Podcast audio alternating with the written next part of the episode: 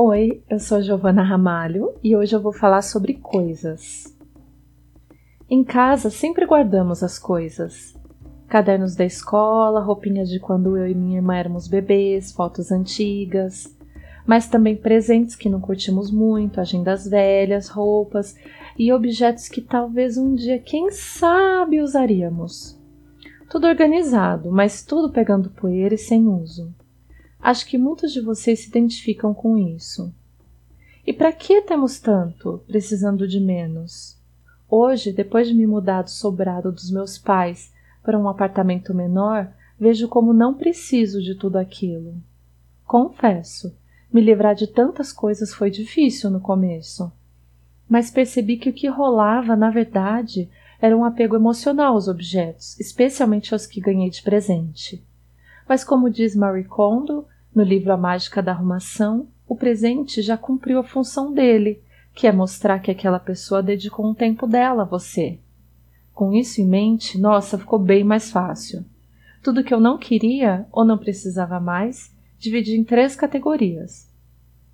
Um seria uma doação para uma ONG e para um trabalho de acolhimento a moradores de rua que eu conheço. Dois, desapego, iriam para minha mãe e para minha cunhada e três venda no Facebook a pessoas conhecidas. Tudo teve um destino encontrou novos donos e novas donas felizes. E eu? Sinto que eu devia ter feito isso anos atrás.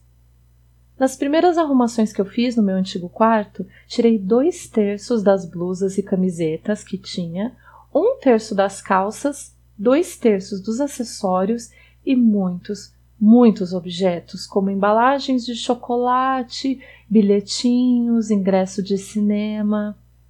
Até no meu notebook fiz uma limpeza, deletei mais de 4 mil arquivos. Respirei mais leve quase que na hora. Do que restou, ainda me desfiz de alguns itens. Você pode pensar: caramba, que radical! Olha, vou te falar que meu apartamento é bem pequeno e fiquei com o que cabia. Mas essa mudança de casa, inclusive, aliada a esse estilo de vida minimalista, mudou a minha forma de pensar sobre o consumo. Agora é questão de prioridade e de escolha. Se comprar um vestido novo, outro precisa sair do armário.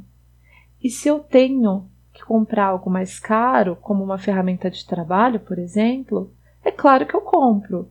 Mas não é dos objetos que vem a minha felicidade, mas da minha vida e das pessoas que eu tenho à minha volta. Agora eu me concentro no que realmente é importante para mim. E você já pensou em dar uma bela limpada na sua vida? O que é realmente essencial para você? Depois me conta. Você pode me encontrar no meu blog amorminimalista.wordpress.com ou no Twitter giovanna_r. Obrigada pelos três minutos e um beijão.